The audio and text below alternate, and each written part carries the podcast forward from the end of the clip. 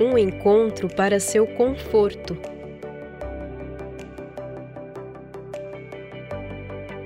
Uma adoração para sua satisfação.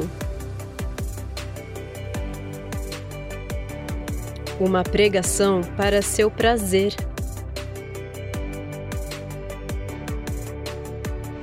Uma missão para sua realização. Igreja On Demand, onde tudo é sobre você. Deixa eu ver o pessoal que está conosco aqui. Se você tá, entrou e está assistindo, participando com a gente online, eu quero que você, quero pedir, né? Não é uma ordem, ok? É um pedido.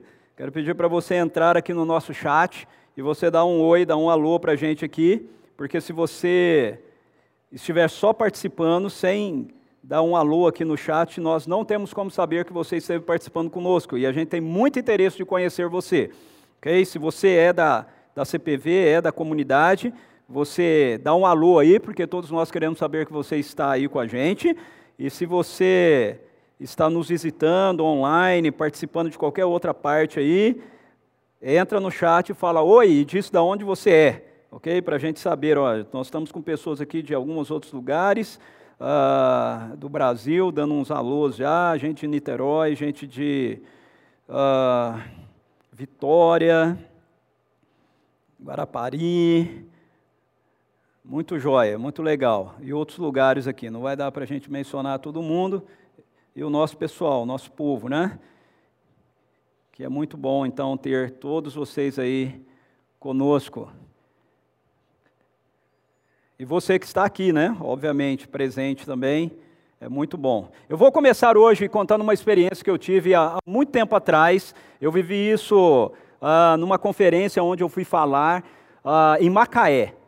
É, Macaé é uma cidade litorânea né, do interior do Rio de Janeiro. É, eu fui falar na década, final da década de 90, início da década de 2000, eu não lembro muito bem se 1999 ou 2000, 2001, mas foi mais ou menos por aí, ah, numa conferência nessa, na segunda igreja batista de Macaé. Era uma conferência promovida por eles, mas abertas, né, aberta, e teve a participação de muitas pessoas, tinham várias pessoas pregando, falando, e eu era uma das pessoas que foi convidada para estar falando lá. E algo me chamou a atenção, nessa conferência, porque eu vi um rapaz participando sempre do momento de música, né, de adoração com música, como nós acabamos de ter aqui. Esse rapaz, ele sempre, ele sempre estava lá, ele estava sempre na frente, assim, os conferencistas tinham uma área né, especial, eu nunca sei por que, que eles dão área especial para os conferencistas, mas tudo bem, é, tinha lá área especial para os pregadores, né, preletores, e, e da onde a gente ficava, conseguia ver todo mundo que estava presente, e esse rapaz, ele sentava sempre muito na frente e ele participava da adoração, tal, e ele era muito expressivo assim, né, na, no jeito de adorar, então não tinha como você não vê-lo. Só que eu notei uma coisa ao longo da conferência. Primeiro dia, segundo dia, eu percebi assim que na hora da pregação ele saía. E ele tinha, na época, alguns de vocês que estão aqui comigo nem vão saber o que, que é, ok? Mas na época ele tinha um negócio que chamava Walkman ok? O Walkman era um, era um aparelhinho né, que você usava, é, onde você colocava uma fita cassete e você também algumas pessoas nem sabem o que é fita cassete, né? Ok? Você colocava lá uma fita cassete que é, ele, você ouvia então, né? O que estava nela. E eu notava, eu falei, esse cara, toda vez na hora da pregação ele saía. E aí, num dos intervalos lá, eu cruzei com ele. E então eu cheguei para ele e falei, ei, Vem, tudo bem, beleza? Ele falou, beleza. falei, como é que você chama? Ele falou o nome dele, nem me lembro mais o nome. E, e aí eu falei, cara, me satisfaz uma curiosidade, né? Eu falei, eu vejo você sempre participando né, dos momentos aqui da conferência, eu vi ontem, vi hoje de manhã, é, na, na, parte da, da, adoração, e você participa disso, mas depois é, eu vejo você saindo, ah, li, colocando uma fita aí no seu é, Walkman, né, e, e, e, aí depois eu vejo você de volta só na outra sessão, quando é de novo adoração, né? Por que, que você não fica na pregação? Ele falou, não, não, eu fico. Eu falei, como assim você fica?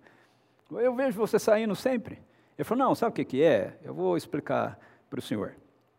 É que é o seguinte, essa, aí ele abriu assim, um estojinho, ele tinha um monte de fitas né, dentro, não vou falar os nomes aqui, com alguns pregadores né, famosos da, da época, né, lá, pessoas que falavam em grandes congressos, grandes conferências, assim, né, e tal.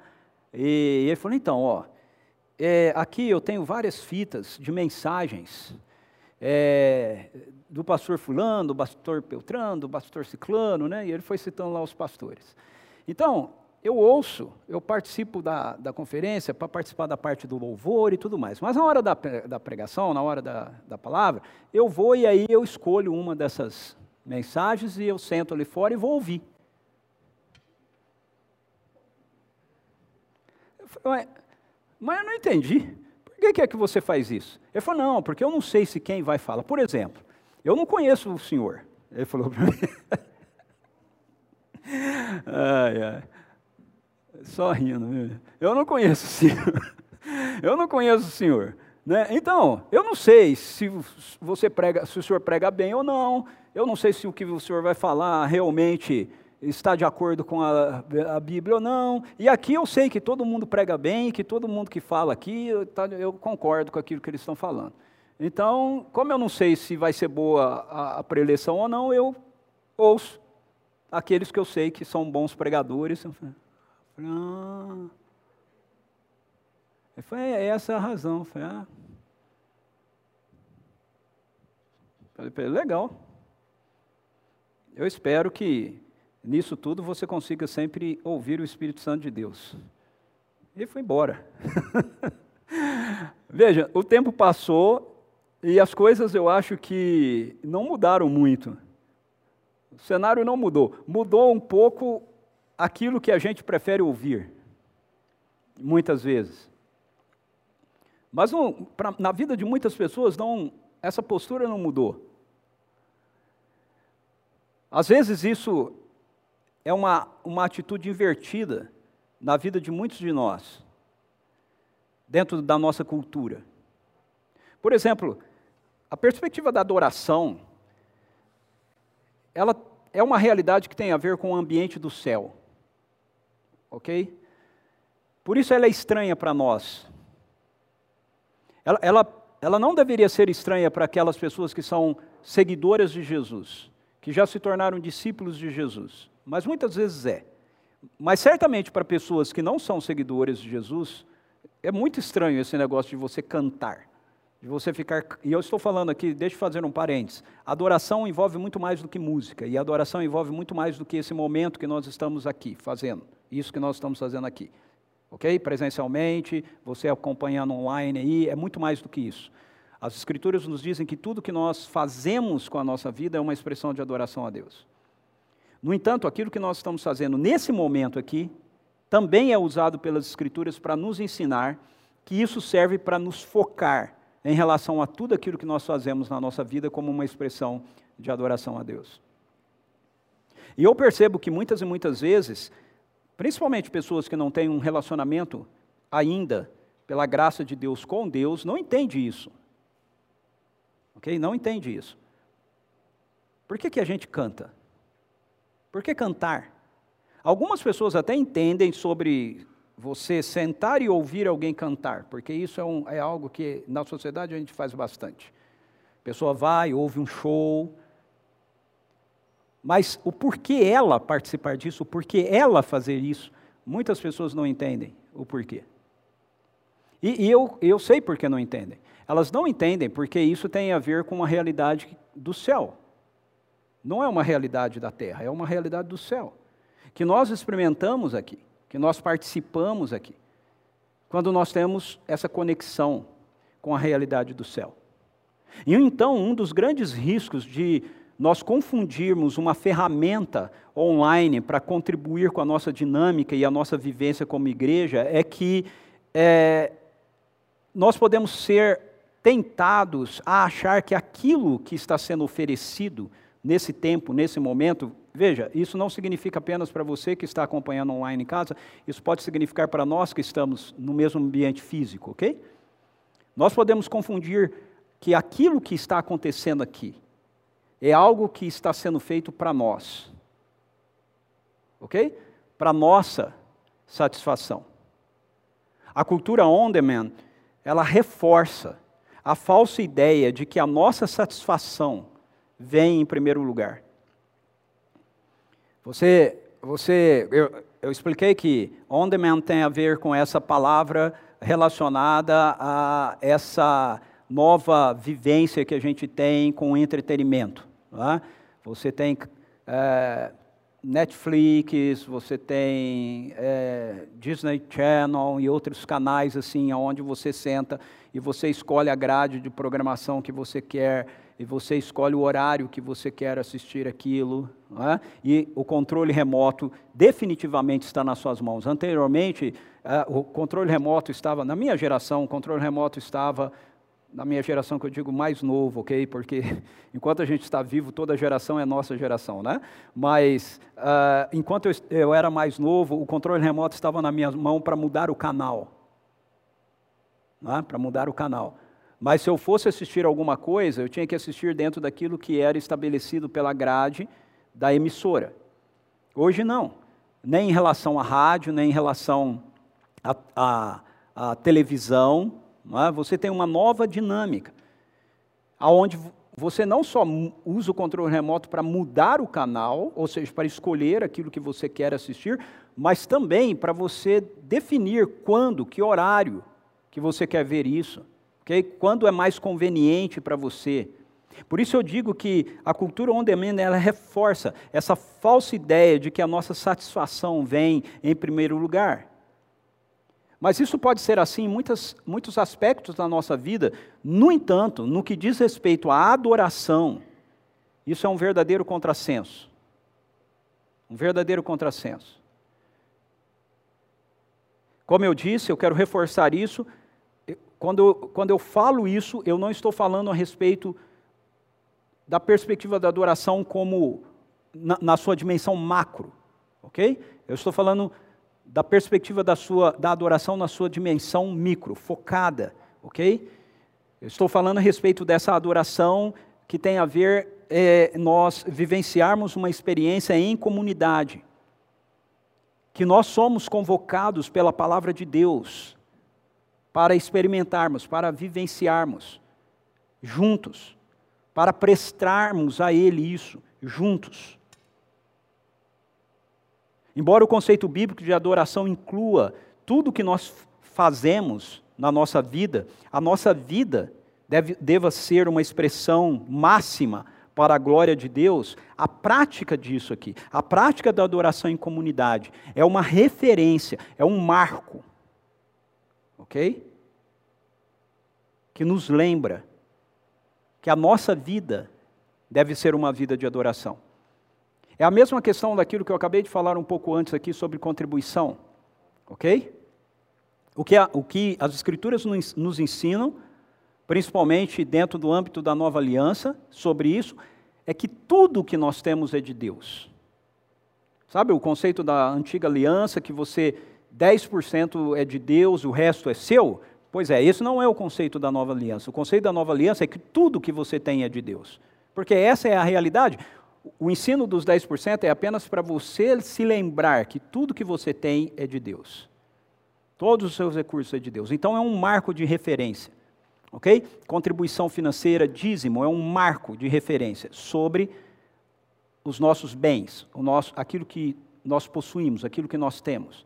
É a mesma coisa em relação à prática da adoração em comunidade. Em comunidade.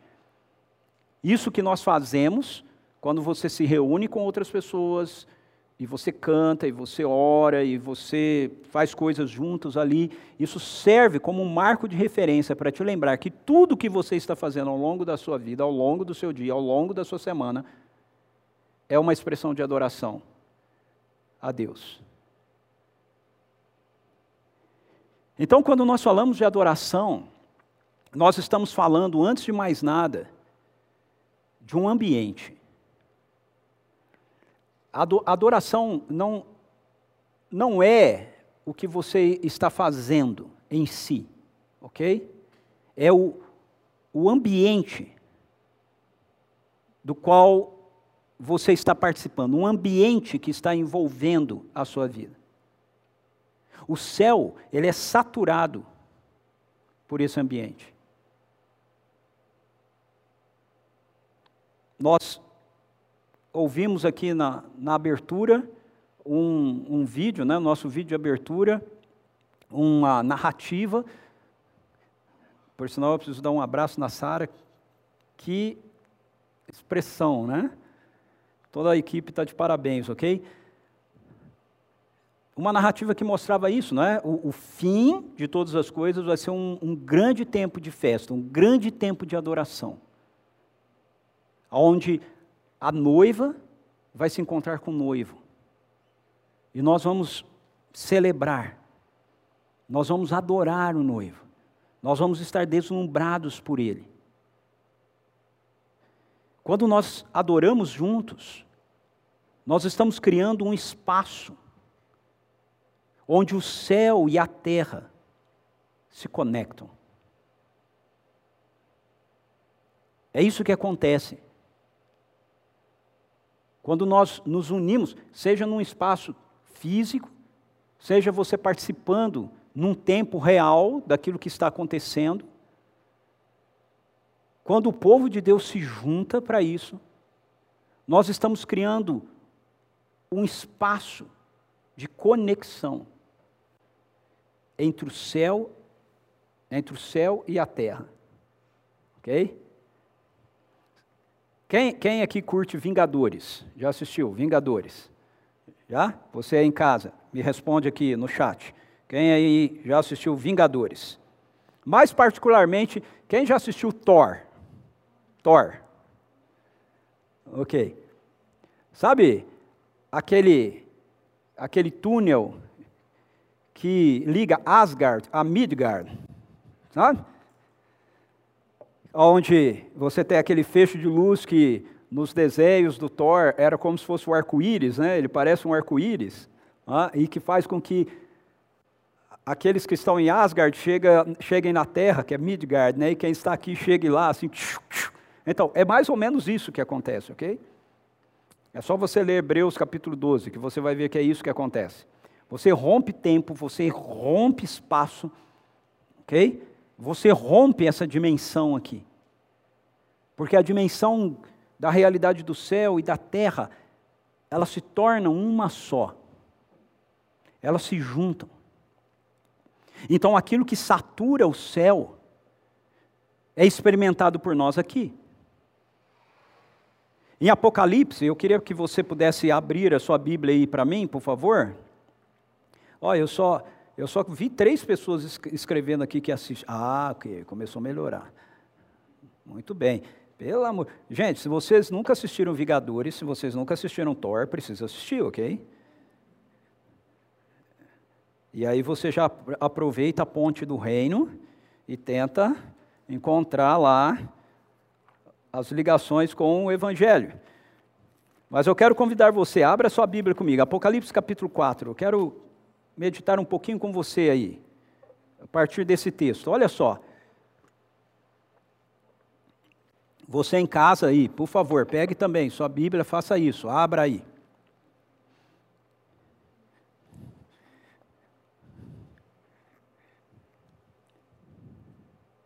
Apocalipse capítulo 4. Nós temos uma descrição disso que eu acabei de falar aqui. Nós temos uma descrição desse ambiente do céu. São só 11 versículos, eu, eu, eu quero ler todo o texto com você primeiro, ok. Depois desses acontecimentos, observei uma porta no céu, aberta no céu, e a primeira voz que eu ouvira, voz como de trombeta falando comigo, chamou-me: sobe aqui, e eu te revelarei os eventos que devem ocorrer depois desses. Imediatamente me vi absolutamente tomado pelo Espírito, e diante de mim estava um trono no céu, e nele estava assentado alguém. Aquele, pois, que estava sentado, tinha a fisionomia semelhante às pedras lapidadas de diamante sardônio. Ao redor do trono reluzia um arco-íris, é, parecendo uma esmeralda. Também ao redor do trono havia 24 outros tronos, via sentados sobre eles 24 anciãos, vestidos de branco e com coroas de ouro sobre a cabeça. Do trono emanavam relâmpagos, vozes e trovões. Perante ele estavam acesas sete lâmpadas de fogo, que são os sete Espíritos de Deus. E diante do trono ainda havia algo semelhante a um mar de vidro translúcido como cristal. No centro, circulando o trono, havia quatro seres viventes cobertos de olhos, tanto na frente como nas costas. O primeiro aparentava um leão, o segundo era semelhante a um touro, o terceiro tinha um semblante como de um homem, o quarto parecia uma águia em pleno voo. Cada um desses seres tinha seis asas e eram repletos de olhos, tanto ao redor como por debaixo das asas. Dia e noite, preste atenção, dia e noite proclamam sem cessar: Santo, Santo, Santo é o Senhor Deus, o Todo-Poderoso, aquele que era, que é e que há de vir. Toda vez que os seres viventes exclamam glória, honra e graças àquele que está sentado no trono e que vive para todo sempre, os 24 anciãos se prostram diante daquele que está sentado no trono e adoram aquele que vive para todo sempre. Eles lançam as suas coroas diante do trono e declaram: Nosso Senhor e nosso Deus, tu és digno de receber a glória, a honra e o poder, porquanto tu és o Criador de tudo e por tua soberana vontade tudo que há foi criado e veio a existir. O que é que nós estamos vendo aqui? O que nós estamos vendo aqui é uma descrição do, da sala do trono de Deus. É isso que João está vendo aqui. O que João está vendo aqui é representado na estrutura da terra que foi primeiramente estabelecida com o tabernáculo e depois com o templo de Salomão, descrito como Santo dos Santos. João está aqui diante do verdadeiro Santo dos Santos. Ele está diante do trono de Deus, ele está diante da sala do trono de Deus. E o que é que ele contempla? O que ele vive? Ele vive esse ambiente, o que ele contempla é um ambiente de adoração. Então veja, o céu é um ambiente de adoração. O livro de Apocalipse, se você ler o livro de Apocalipse, você vai ver isso. Apocalipse do começo ao fim é um livro sobre adoração. Muitas vezes a gente lê Apocalipse pensando sobre Apocalipse ser um livro que vai revelar para a gente o futuro, as coisas, tudo bem, ele fala de tudo isso, mas o grande contraste de Apocalipse é o que está acontecendo, o que está acontecendo no céu enquanto as coisas estão se desenvolvendo na terra. Enquanto a história vai se desenvolvendo, da redenção vai se desenvolvendo na terra, no céu, a contínua adoração. É isso que o livro de Apocalipse nos mostra para a gente, continuamente. Há sete sessões expressando isso, de adoração, quando o céu é descrito. Então, o céu tem a ver com esse ambiente de adoração, e o Santo dos Santos, a sala do trono, tem a ver com esse ambiente de adoração. E quando a gente compreende isso, nós começamos a perceber que a adoração não pode ser uma experiência para nossa satisfação pessoal, porque a adoração ela é dirigida para uma só plateia. Olha, versos 3 e 5, João descreve para a gente o que ele está vendo ali, quem ele está vendo ali. Ele diz assim: aquele, pois, que estava assentado, ele fala a respeito de um trono que ele veio e que tinha alguém assentado no trono, no verso 2. E no verso 3 ele diz: aquele, pois, que estava assentado, tinha fisionomia e aí ele tenta descrever de alguma maneira aquilo que ele está vendo. Na verdade, o que ele está vendo é muita luz. E aí ele tenta descrever aquilo que ele está vendo com palavras que possam ser compreensíveis para nós aqui na terra. Ele diz: ele tinha uma, uma fisionomia semelhante a pedras lapidadas de diamante e sardônio. Ao redor do trono reluzia um arco-íris, parecendo uma esmeralda. Era um arco-íris, mas parecia uma esmeralda. Também ao redor do trono havia 24 outros tronos. Via sentados sobre eles 24 anciãos vestidos de brancos com coroas sobre a cabeça. Do trono emanavam relâmpagos, vozes e trovões. Perante ele estavam acesas sete lâmpadas de fogo, que são os sete Espíritos de Deus. Então, esse, esse trecho, versos 3, 3 a 5, ele está descrevendo para a gente Deus, ok? O Deus Pai, ele está descrevendo. O Deus Pai. Porque se você for para Apocalipse 5, você vai ver que o Deus Filho vai aparecer na figura de um cordeiro que depois é identificado como o leão. Ou o leão que depois é identificado como um cordeiro que foi morto. O leão da tribo de Judá. Então João está enxergando aqui essa, essa realidade do Santo dos Santos. Esse, esse lugar onde a presença de Deus ela é percebida plenamente. Plenamente. Preste atenção. Deus está em todos os lugares. mas nós não podemos perceber Deus em todos os lugares, sempre.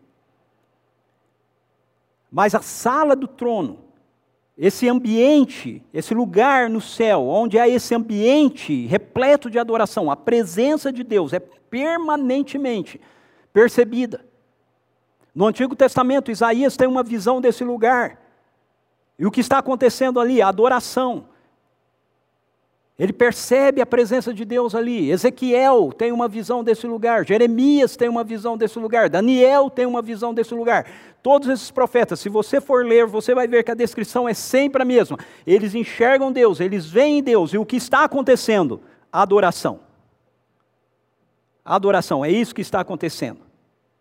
Então, quando nós observamos isso, veja que há várias figuras aqui.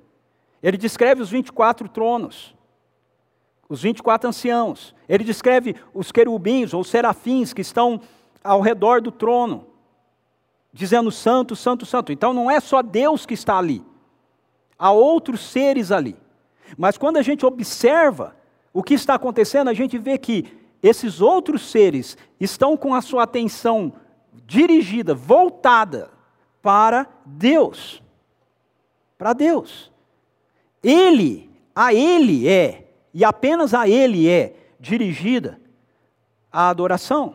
O verso 8 fala isso para a gente dos, dos serafins, diz: cada um de, desses seres tinham seis asas, eram repletos de, de olhos, tanto ao redor como por debaixo das asas, dia e noite proclamavam sem cessar: Santo, Santo, Santo é o Senhor Deus, o Todo-Poderoso, aquele que era, que é e que há de vir. Veja, nós, nós damos bastante ênfase sobre a importância da missão. Nós afirmamos continuamente que nós somos uma comunidade, uma igreja missional, que nós queremos alcançar aqueles que ainda não conhecem o Senhor. Mas por quê? Porque toda a humanidade foi criada para isso aqui. Toda a humanidade foi criada para glorificar a Deus, para honrá-lo, para adorá-lo. Então eu quero dizer para você que o nosso primeiro chamado, na verdade, não é um chamado para os perdidos, o nosso primeiro chamado é um chamado para Deus. É um chamado para o nosso relacionamento com Ele. O nosso relacionamento com Ele nos enche de quem Ele é, e isso faz com que seja impossível nós não queremos alcançar pessoas, porque esse Deus é um Deus que busca. Esse Deus é um Deus que alcança, desde o começo. A humanidade se rebelou contra ele, fugiu dele, ele se moveu do céu para a terra da mesma maneira que ele fazia sempre. Os seres humanos ouviram os passos de Deus no jardim, após terem pecado. Deus não disse, epa, a humanidade pecou na terra, eu não vou mais lá. Não, ao contrário. O que Deus faz, logo em seguida a humanidade pecar, é vir ao nosso encontro. E Ele continua vindo ao nosso encontro. E a maior manifestação da sua vinda foi quando ele se fez um ser humano em Cristo Jesus.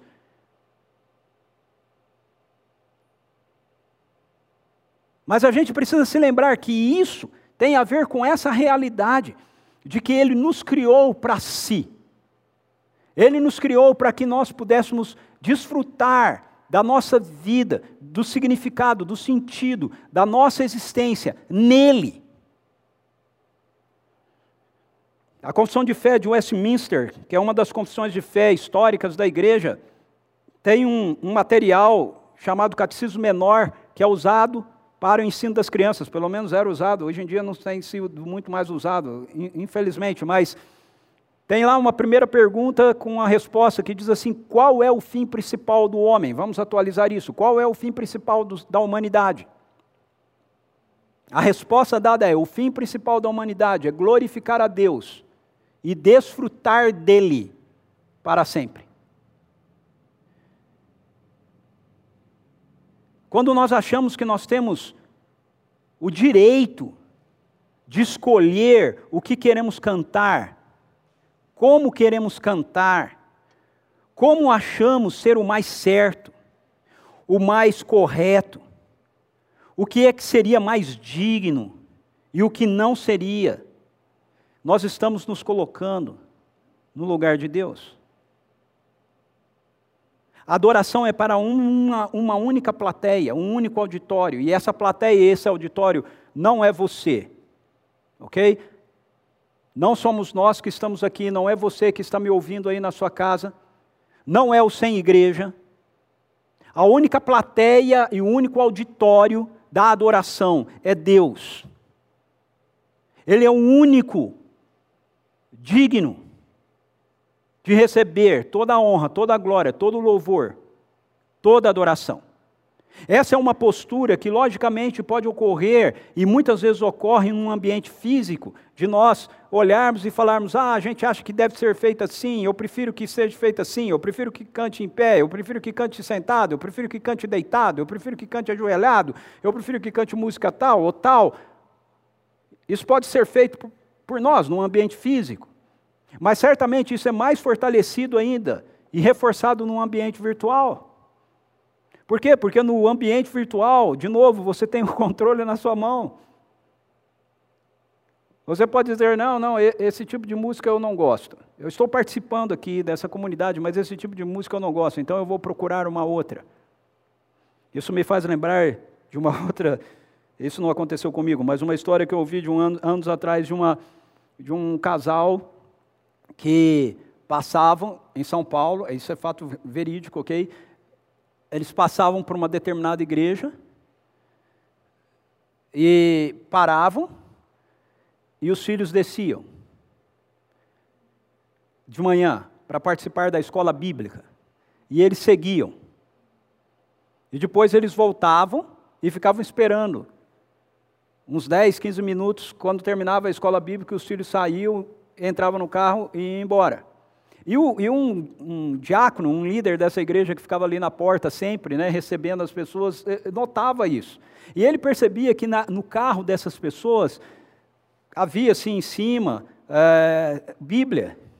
Então ele pensava, gente, né, esse, esse, pessoal é, é um pessoal cristão. Porque pode acontecer muito disso assim, não é? A pessoa, ela mesma não quer participar de uma comunidade de fé, mas ela quer que os filhos tenham um ensino, alguma coisa, ela traz e deixa a criança e ela vai embora. Mas não era o caso dele, ele via Bíblias, aí falou, mas isso não é possível. E aí um dia ele criou coragem e abordou. Né? Na saída das crianças, os caras chegavam uns 10, 15 minutinhos antes, ficavam esperando, ele chegou e abordou. Ele falou, é, tudo bem, tudo bem. Eu vejo que vocês sempre param aqui, né? Seus, suas crianças descem e tal, e vocês nunca desceram, vocês não querem fazer uma visita para gente qualquer dia, né, e tal. E o casal virou para ele e falou: Não, sabe o que, é? A gente participa de, de, igreja, nós somos cristãos, nós participamos de uma igreja aqui mesmo, um pouco mais para frente. Por sinal, da mesma denominação tal. Só que a gente prefere ir lá. A gente gosta mais das músicas que tocam lá. A gente gosta mais do jeito que é lá, porque é uma igreja menor, aqui é muito grande. Mas só que lá não tem um bom trabalho para as crianças, sabe? então a gente para aqui, a gente deixa as crianças aqui, porque a gente sabe que o trabalho aqui dessa igreja é espetacular para as crianças. E aí a gente deixa os nossos filhos aqui e vamos lá. E dá certinho, sabe por quê? Porque lá começa um pouquinho depois que começa aqui. E termina antes, então dá certinho. Entende? Pode parecer, mas não é assim. Olha, sinceramente, se você está me ouvindo agora, e aí no seu coração você está assim, mas não é assim. Mas que erro tem nisso? Eu quero dizer para você que você está mais on demand do que você imagina. ok? Não, não é assim, não é assim, porque a, a vida em comunidade não é meramente o, a, o envolvimento com um lugar de prestação de serviço. A proposta da, da igreja é nós sermos um, uma família, nós sermos um povo, na verdade, uma grande família que se reúne em, em famílias pequenas. Então lembre-se que quando nós estamos adorando juntos, seja no mesmo ambiente físico, seja através da possibilidade de nós fazermos isso via uma transmissão, nós estamos diante da mesma plateia e, do mesmo auditório. Nós estamos diante da mesma plateia e do mesmo auditório. Deus, Deus isso tem a ver com Ele, isso não tem a ver com você, isso não tem a ver comigo, isso não tem a ver com você que está aí na sua casa me escutando, isso tem a ver com Ele, tem a ver com Deus. A adoração ela é fruto de nós reconhecermos o caráter de Deus. Veja, por que que no céu há um ambiente contínuo e ininterrupto de adoração, porque o caráter de Deus é conhecido. Olha o verso 8 e o verso 9. Quando João descreve para a gente a postura dos serafins, veja o que ele diz: cada um desses seres tinha seis asas e eram repletos de olhos, tanto ao redor como por baixo das asas. Dia e noite proclamavam sem cessar: Santo, Santo, Santo é o Senhor Deus, o Todo-Poderoso, aquele que era, que é e que há de vir. Esses seres, a palavra serafim no hebraico significa seres de fogo, ok? Esses seres de fogo, esses seres poderosos, seres que Deus criou, que são seres poderosos, eles estão diante dele, dia e noite, diz João, é o que ele está vendo aqui, dia e noite, e eles estão fazendo uma única coisa, eles estão dizendo: Santo, Santo, Santo, é o Senhor, Deus Todo-Poderoso aquele que era, que é, que é e que há de vir. Tem uma, uma, segunda parte desse refrão aqui, ou essa é a segunda parte, não sei. né, que se você ler em Isaías, você vai ver que os, esses mesmos seres de santo, santo, santo, toda a terra está cheia. Santo, santo, santo é o Senhor dos exércitos, toda a terra está cheia da sua glória. Uma mesma canção, cantada, ininterruptamente, dia e noite. Olha, na boa, ok? Na boa, com todo respeito. Mas não dá, não dá para a gente poder considerar como um aborrecimento. Se você entende quem Deus é, expressar para Ele ininterruptamente a mesma coisa, a mesma coisa, a mesma coisa, a mesma coisa, a mesma fala, o tempo todo.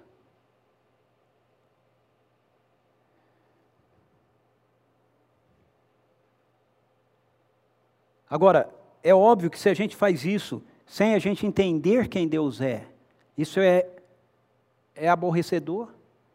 Por que, que esses seres fazem isso? Por que, que esses seres eles cantam dia e noite, ininterruptamente, sem parar? Porque eles conhecem o caráter de Deus. Veja, eles sabem que Deus é santo. Tem, tem quatro características aqui do caráter de Deus que são descritas para a gente. A primeira é a santidade de Deus. Eles dizem: Santo, Santo, Santo é o Senhor. Deus não é santo. Deus não é santo, santo. Deus é santo, santo, santo. Alguns dizem que é uma, uma expressão de, da palavra para cada ser da Trindade. Uma para o Pai, uma para o Filho, uma para o Espírito Santo. Eu não sei se isso é assim, ok? Eu acho que tem mais a ver com a perspectiva da ideia de, da repetição trazer para a gente o senso de plenitude. Então não é que Deus é um pouco santo, Deus ele é totalmente santo, ok? Completamente santo. Esses seres são santos, porque eles foram criados para Deus, mas eles são santos, eles não são santo, santo, santo. Eles são santo, você é santo, eu sou santo. Se o Evangelho te alcançou, é assim que é a sua identidade agora em Cristo Jesus. Você não é mais um pecador, você é um santo. Paulo escreve às igrejas dizendo aos santos que estão em tal lugar. Mas veja, você não é santo, santo, santo. Você é santo. ok? Só Deus é santo, santo, santo. Eles têm consciência dessa plenitude da santidade de Deus, por isso eles adoram.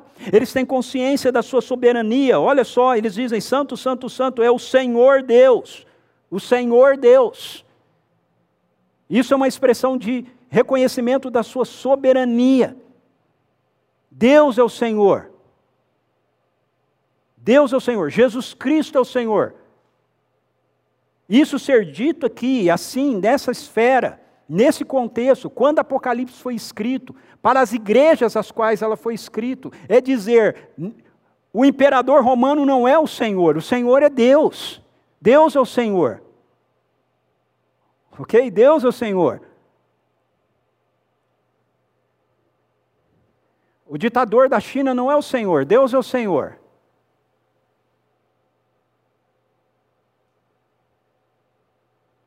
O presidente da Rússia não é o Senhor, Deus é o Senhor. O ditador da Coreia do Norte não é o Senhor, Deus é o Senhor. O marxismo não é o Senhor, Deus é o Senhor. O capitalismo não é o Senhor, Deus é o Senhor. Qualquer tipo de ideologia humana não é o Senhor, Deus é o Senhor. Deus é o Senhor. A religião não é o Senhor, Deus é o Senhor. Ele é o Senhor. Quando nós entendemos isso, nós o adoramos. Esses seres adoram porque eles compreendem isso. Eles compreendem isso. Eles compreendem a sua onipotência, eles reconhecem a sua onipotência, eles dizem: Santo, Santo, Santo é o Senhor Deus, o Todo-Poderoso. Veja, o Todo-Poderoso, ele não é poderoso, ele é todo-poderoso. Isso tem a ver com onipotência, uma palavra dentro da teologia que a gente usa que diz que é alguém que tem todo o poder. Deus não tem algum poder, ele tem todo o poder todo o poder. Deus é onipotente. Ele tem todo o poder. E veja como isso é maravilhoso, porque nós estamos falando a respeito de um ser que tem todo o poder. E que se ele quisesse, portanto, ele teria a capacidade de fazer com que cada ser humano, cada ser humano, agisse exatamente do jeito que ele quer que haja. Mas ele não faz isso. Sabe por quê?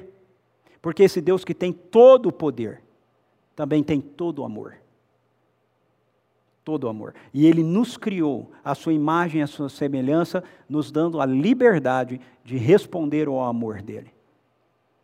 Às vezes eu converso com algumas pessoas que dizem para mim, pastor, Deus tem todo o poder, por que, que ele não faz?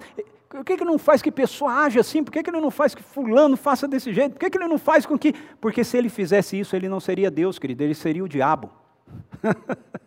ok? Ele seria o diabo. O diabo é que escraviza. O diabo é que vem para matar, roubar, destruir. O diabo é que escraviza as pessoas e faz com que as pessoas façam as coisas do jeito que ele quer. Deus não. Deus tem todo o poder para fazer você, eu e quem ele quiser fazer as coisas do jeito que ele quer, mas ele não age assim. A ação dele, de acordo com as Escrituras, é de convencimento. Ele nos convence pelo seu amor ele nos convence pela Sua palavra. E nós respondemos a Ele. E Ele é tão soberano que Ele não tem nenhum problema quando a gente responde ao contrário. Porque Ele tem poder suficiente para entrar no meio da bagunça e da confusão que a gente faz e restaurar todas as coisas. Isso é o Evangelho, essa é a redenção. Deus entrando no meio do caos que foi criado por causa da nossa ruptura, da nossa rebelião. E Ele consertando todas as coisas em Cristo Jesus. Mas ainda há uma outra característica que compõe a pessoa, o caráter de Deus que é mencionado aqui nesse texto que diz que é que diz que esse Deus todo-poderoso é aquele que era, que é e que há de vir. Ou seja, eternidade. De eternidade a eternidade, tu és Deus. Só Deus é eterno. Eu quero repetir isso. Você que está em casa, preste atenção. Só Deus é eterno. Tudo mais tem um começo e tem um fim. Nós, se você crer em Jesus como Senhor e Salvador, você vai ser eterno, ok? Porque você vai participar da eternidade dele. Você não é eterno em si mesmo. Só Deus é eterno. E por que, que eu estou reforçando isso? Porque eu acho que essa é uma palavra que a gente precisa acolher no nosso coração para esse momento que nós estamos vivendo. Nós estamos aí ouvindo um monte de notícias novamente, dizendo algumas são notícias sempre contraditórias, né? algumas dizendo outras coisas e outras dizendo outras, mas algumas notícias dizendo que nós estamos aí à mercê de enfrentarmos de novo uma nova onda de, da pandemia, algo que vai ser pior, algo que vai ser mais forte. Eu quero dizer para você que eu não sei se isso vai acontecer assim ou não, mas eu quero assegurar algo para você: isso teve um começo e vai ter um fim. Ok? Vai ter um fim. Por quê? Porque só Deus é eterno. Nenhum vírus é eterno nenhum vírus é eterno, nenhuma enfermidade é eterna. Só Deus é eterno. Só Ele é que era, que é e que há de vir. Nada mais. Quando nós conhecemos isso, quando nós então compreendemos o caráter de Deus, quando nós entendemos a sua natureza. Você não está com vontade de adorar? Sim ou não? Se eu não gerei em você agora um desejo de adorar, eu não consegui cumprir aquilo que o Espírito Santo colocou no meu coração com essa parte, ok? Porque eu estou, eu estou me segurando aqui, porque a vontade que me dá é de ajoelhar, levantar as mãos, dizer: Deus, Santo, Santo, Santo é o Senhor, glórias ao teu nome. Tu és digno. Então, quanto mais revelação, quanto mais revelação nós recebemos da pessoa de Deus, mais deslumbrados nós seremos com quem Ele é. E mais isso vai redundar da parte da gente em adoração em comunidade, sozinho, onde você estiver, todo anseio, todo desejo, toda busca que cada ser humano carrega em si, nada mais é do que uma expressão do seu desejo por Deus, seu desejo pela pessoa de Deus. Nós fomos criados para isso, fomos criados para desfrutarmos da Sua presença, fomos criados para degustarmos da Sua amizade, fomos criados para sorver da Sua vida. Assim como uma planta vai murchando à medida que ela fica sem receber água, assim como um aparelho eletrônico vai descarregando à medida que ele fica fora da sua fonte de energia. Assim também, a nossa vida vai minguando, esvaindo-se, nós vamos perdendo a vitalidade, nós vamos perdendo a alegria, nós vamos perdendo a paz, nós vamos perdendo a satisfação, quando nós ficamos distantes de Deus. E aí a gente tenta suprir isso com propostas com alternativas que são irreais, que vão funcionar por um período de tempo, mas depois vai nos levar a um anseio mais profundo ainda, a um buraco mais fundo ainda. Portanto, a adoração, ela não é feita para satisfazer, a adoração é feita por nós, para a satisfação de Deus. Quando nós agimos assim, aí nós somos satisfeitos nele. Nós precisamos entender que o que nos conduz para a verdadeira adoração, definitivamente não é o tipo de música que nós estamos cantando, mas o quanto o nosso coração conhece a pessoa de Deus. A adoração ela é fruto de nós identificarmos também os feitos dele. É assim que esse texto termina. O verso 11 diz que os 24 anciãos, que também se assentavam em tronos, eles têm a ver com as doze tribos de Israel, da antiga aliança e as doze da nova aliança, os apóstolos que representam toda a igreja de Deus juntos. Diz assim, o verso 11, que esses 24 anciãos eles tiram as coroas, eles prostram-se e eles dizem: Nosso Senhor e nosso Deus, tu és digno de receber a glória, a honra e o poder, porquanto tu és o Criador de tudo e por tua soberana vontade, tudo que foi, o, tudo que há, foi criado e veio a existir. Dizem que certa vez Bob Marley, eu não sei muito bem se realmente ele afirmou isso ou não, mas dizem que certa vez Bob Marley afirmou que nós fomos criados para adorar e que se nós não adorarmos a Deus, nós vamos adorar alguma outra coisa. Bob Marley foi um, um, um maluco aí, né? Rastafari, né? Ele participou todo de um, de um movimento, né? Na década aí de de 70, a fim de 60, início de 70, é, com relação a, a, ao, a apologia né, da maconha e essas coisas todas assim, de uma vida livre, mas de fato ele tinha várias, várias tiradas assim que eram, que você fala, cara, esse cara aí, sei não, viu? Em algumas alucinadas dele, eu acho que Deus vem para tentar achar o cara. E ele falava mesmo umas coisas que tinham muito sentido, mas eu, eu nunca vi essa frase realmente sendo dita ou, ou, achei escrita por ele, mas eu já ouvi muitos, muitas pessoas, já li muitos livros, pessoas citando que ele disse isso. É muito significativo isso. Nós fomos criados para adorar. E se você não adorar a Deus, você vai adorar alguma outra coisa qualquer. Porque apenas Deus é digno de receber a nossa adoração. Porque, segundo esse texto, que ecoa uma afirmação que se repete muitas e muitas vezes através das escrituras bíblicas, ele é o criador e o mantenedor de tudo aquilo que existe. Ele é digno de receber a nossa adoração não apenas pela perspectiva do seu caráter em si, mas ele é digno de receber isso porque, na verdade, tudo que existe pertence a ele. Tudo que existe. Veja, esses seres que adoram aqui, os 24 anciãos que estão representando a igreja aqui, dizem isso, eles dizem: Senhor, nosso Deus, tu és digno de receber a glória, a honra e o poder por um motivo. Tu és o Criador de tudo, e por tua soberana vontade, tudo que há foi criado, veio a existir.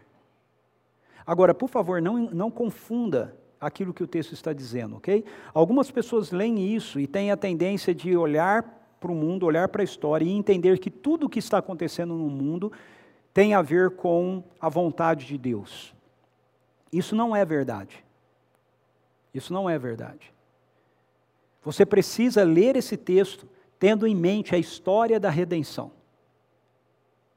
Ok? A vontade de Deus é revelada nesse livro em Gênesis 1 e 2 e Apocalipse 21 e 22. Essa é a vontade de Deus, esse é o propósito de Deus. Gênesis 3, Apocalipse 20 é como Deus está trabalhando num mundo que é marcado pela rebelião contra ele, para trazer esse mundo de volta à sua vontade.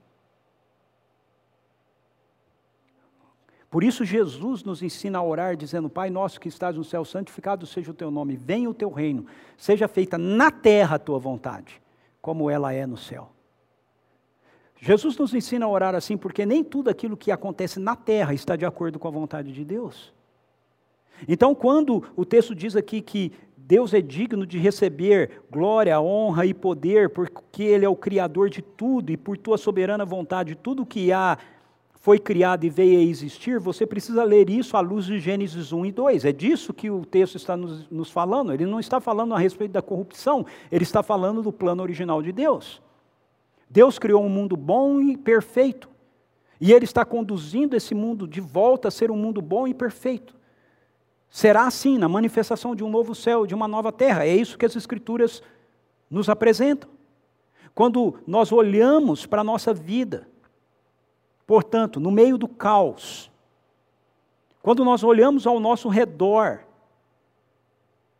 e nós nos vemos cercados também por tanto caos, nós conseguimos identificar os feitos de Deus na nossa história.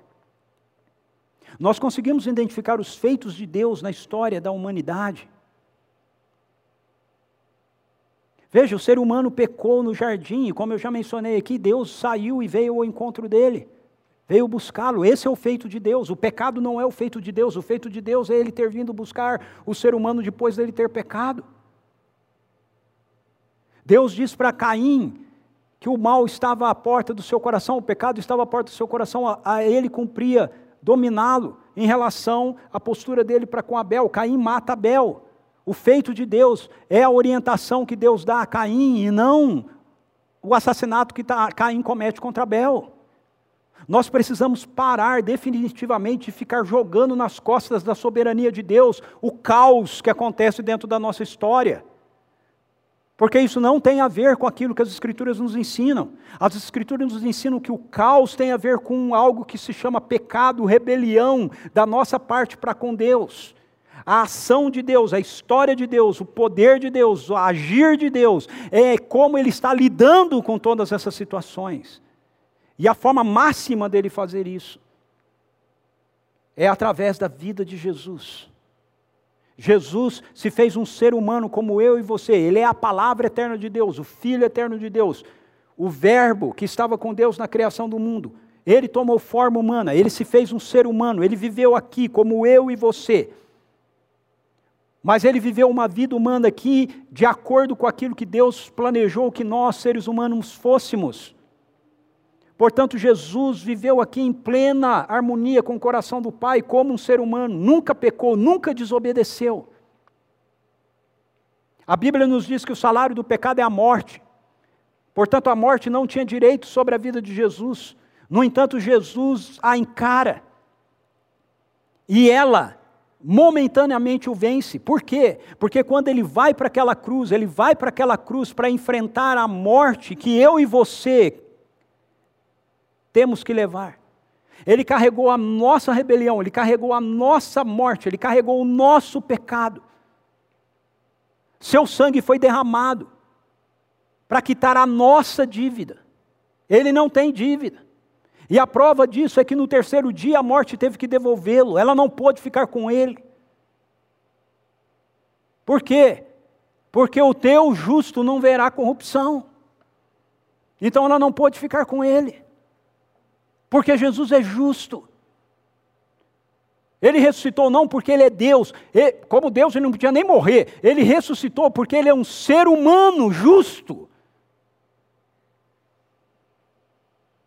E na justiça desse homem, por causa da obediência dele, todos aqueles que reconhecem-se como rebelados contra Deus e se arrependem e se colocam debaixo do governo amoroso de Jesus de novo, são redimidos, têm sua dívida paga, são justificados. Ou seja, também são justos e por isso a morte também não pode mais te segurar, não pode mais me segurar. Não pode. Vai chegar o dia em que todo aquele que crê em Jesus como Senhor e Salvador e tenha tido um encontro com a morte, vai ser devolvido por ela, assim como Jesus foi devolvido.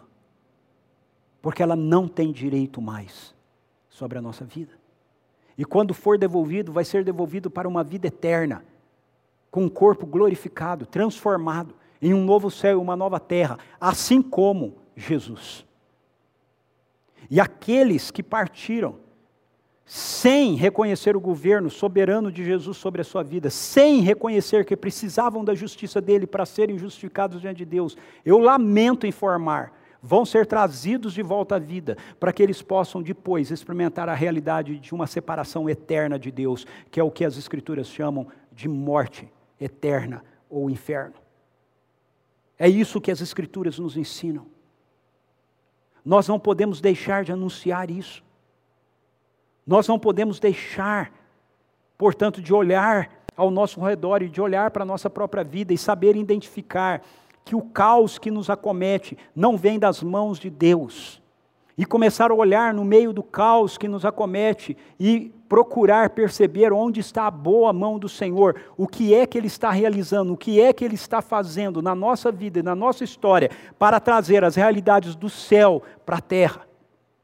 Se os nossos olhos forem abertos para o Senhor, nós não vamos conseguir ficar sem fazer o mesmo que esses 24 anciãos fizeram.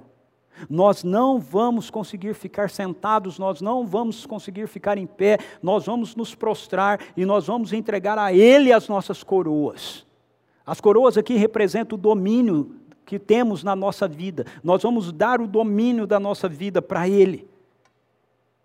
Nós vamos dizer, ok, o Senhor nos deu domínio, o Senhor nos deu autoridade, mas esse domínio, essa autoridade que o Senhor nos deu, pertence ao Senhor. Nós rendemos ao Senhor. Aí estão as nossas coroas. Portanto, eu quero encerrar dizendo que nós podemos adorar a Deus juntos, por intermédio de nós estarmos em um mesmo espaço físico, ou de nós desfrutarmos de um recurso online de forma genuína.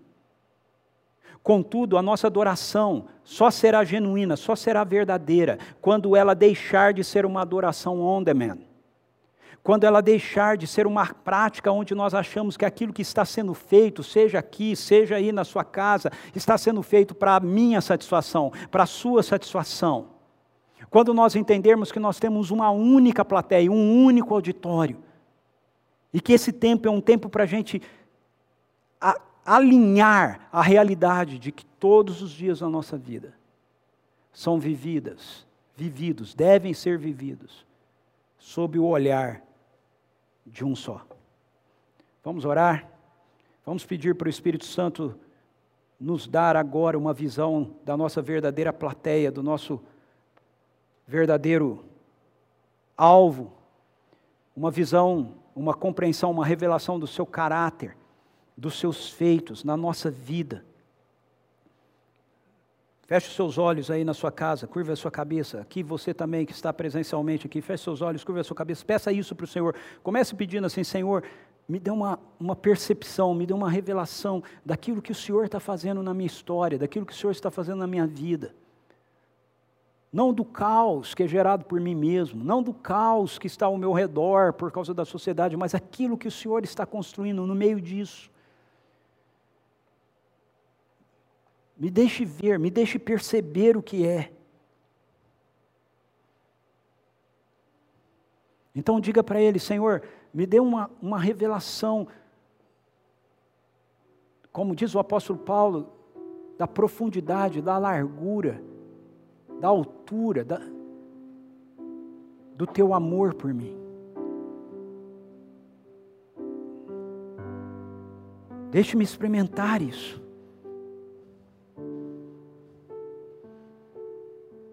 E eu tiro diante disso as minhas coroas, a minha coroa, o meu domínio, o meu direito de controle da minha história, da minha vida, das minhas circunstâncias. Eu rendo isso aos teus pés, Senhor, porque tu és digno. Tu és digno. Diga isso. Ore isso, ore isso na sua casa. Ore isso aqui enquanto o pessoal canta essa canção.